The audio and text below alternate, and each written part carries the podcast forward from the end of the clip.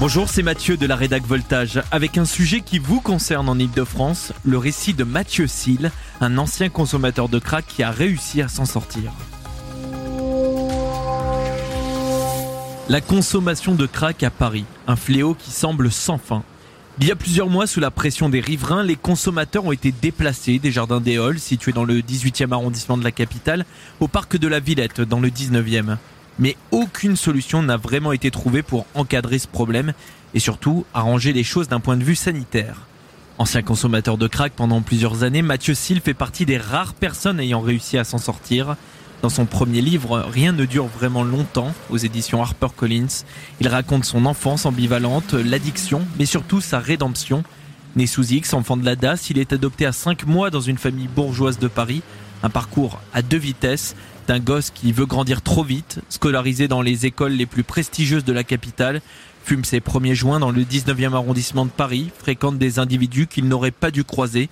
Et puis il y a la rue, le métro, les déambulations sous crack et son personnage de Charles qu'il crée tout en devenant un fumeur régulier de cailloux dans son livre, il détaille l'enfer du crack et ce qui lui a permis de s'en sortir. Dans ce roman, je raconte deux passages de ma vie, notamment la, perte d'un ami qui m'était très cher et que je vais aller chercher sans savoir s'il est vivant ou mort. Et je vais m'apercevoir que c'est un des premiers déclics, bien plus tard. Et puis il y a euh, le, moment où je me retrouve dans une situation critique à l'hôpital et où je prends conscience que notamment la personne en face de moi dans la chambre est en fin de vie et m'explique qu'il va falloir la vivre cette vie et l'affronter plutôt qu'essayer de la fuir euh, comme j'ai pu le faire. Même si lui ne sait pas quel est mon parcours, il a cette sensation et c'est à ce moment que j'accroche et que je raccroche peut-être euh, à la vie pour, pour faire la suite. Qu'est-ce qui fait que l'on consomme du crack? Dans le cas de Mathieu, c'était trouver des réponses à un passé nébuleux.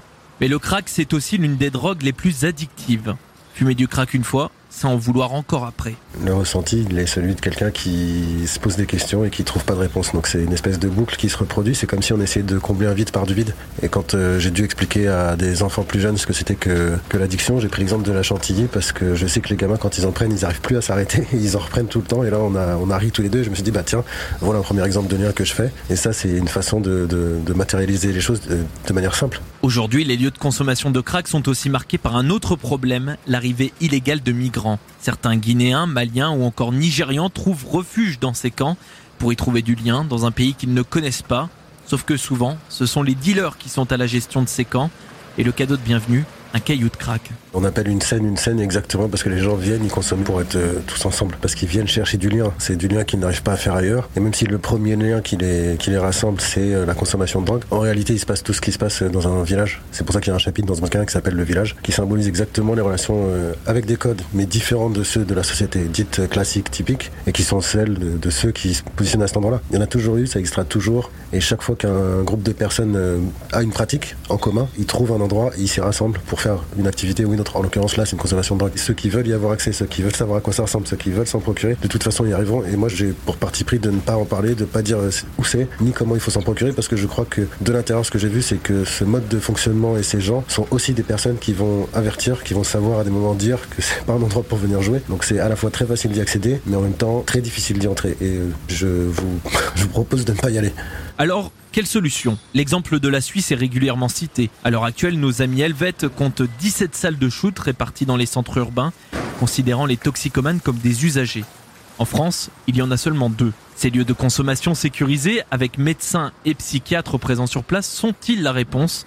Voici ce qu'en pense Mathieu Sil. Euh, on s'en sort quand on a décidé de s'en sortir. On est venu me donner de l'aide avant et j'ai pas su la prendre et je n'ai pas voulu. Et on s'en sort avec de la volonté, du courage et surtout avec beaucoup d'amour de la part de son entourage et puis en faisant un parcours de soins, en s'adressant à des professionnels. Ça peut prendre du temps, mais il faut avoir cette volonté. Il y a des gens dont c'est le métier qui sont là pour s'en occuper. Il y a des structures qui existent. Euh, j'en ai fait l'essai. on sait que c'est un travail qui va prendre des années. On sait que c'est des choses qui sont d'actualité. On les voit. L'encadrer dans une salle de consommation, c'est exactement ne plus le laisser faire sur la voie publique. À Gare de l'Est, il y a une salle de consommation qui a été ouverte. L'idée, ça serait peut-être de reproduire ce modèle le plus possible pour avoir des points de fixation pour les consommateurs, parce que de toute façon, ça existera toujours. Donc le repousser à l'extérieur de la ville, c'est juste euh, prendre du temps et puis laisser les choses péricliter. C'est pas une solution en soi, non. Donc euh, faisons l'essai des salles de consommation, peut-être. C'est une idée à, essayer, certainement. Et il y a de l'information, elle est là, il faut aller la chercher. Et quand euh, les parents ou les enfants se posent des questions, ils peuvent avoir affaire à des professionnels. Il y a des gens, notamment dans des, groupes de santé auxquels j'ai pu participer ou que je rencontre de temps à autre, qui sont des professionnels de santé qui s'occupent de ça en ce moment. En discutant, on avait euh, évoqué un slogan, on avait, cherché une formule qui disait ne commencez pas, faites-vous aider. Et dans cette phrase qui peut paraître un peu velléitaire, il y a une volonté de faire de la prévention, mais il y a aussi l'idée d'aller chercher de l'aide, parce que ce que je peux faire de mieux pour moi ou ce qu'on peut faire de mieux pour soi, quand on fait de la prévention, c'est se dire je m'évite le trajet jusqu'au produit, et c'est en ça que je fais ce qui est bon. Au-delà du traitement médical, Mathieu explique que cette rédemption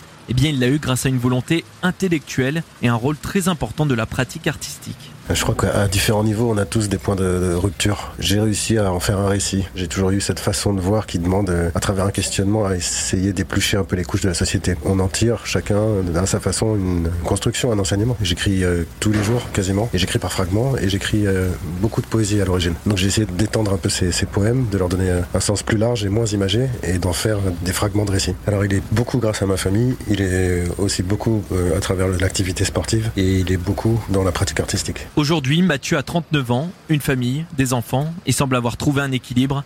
À l'époque, il racontait son quotidien dans l'émission Cracopolis. Aujourd'hui, il sort son premier livre, Rien ne dure vraiment longtemps. Un premier récit immersif qui en appelle sûrement un suivant, d'après les dires du principal intéressé. Voilà, j'espère que ce podcast vous aura permis d'en savoir un peu plus sur la consommation du crack à Paris et surtout sur le principe d'addiction. Vous pouvez retrouver plus d'informations sur notre site voltage.fr et moi, je vous dis à très vite pour un autre point d'actu ici en Ile-de-France.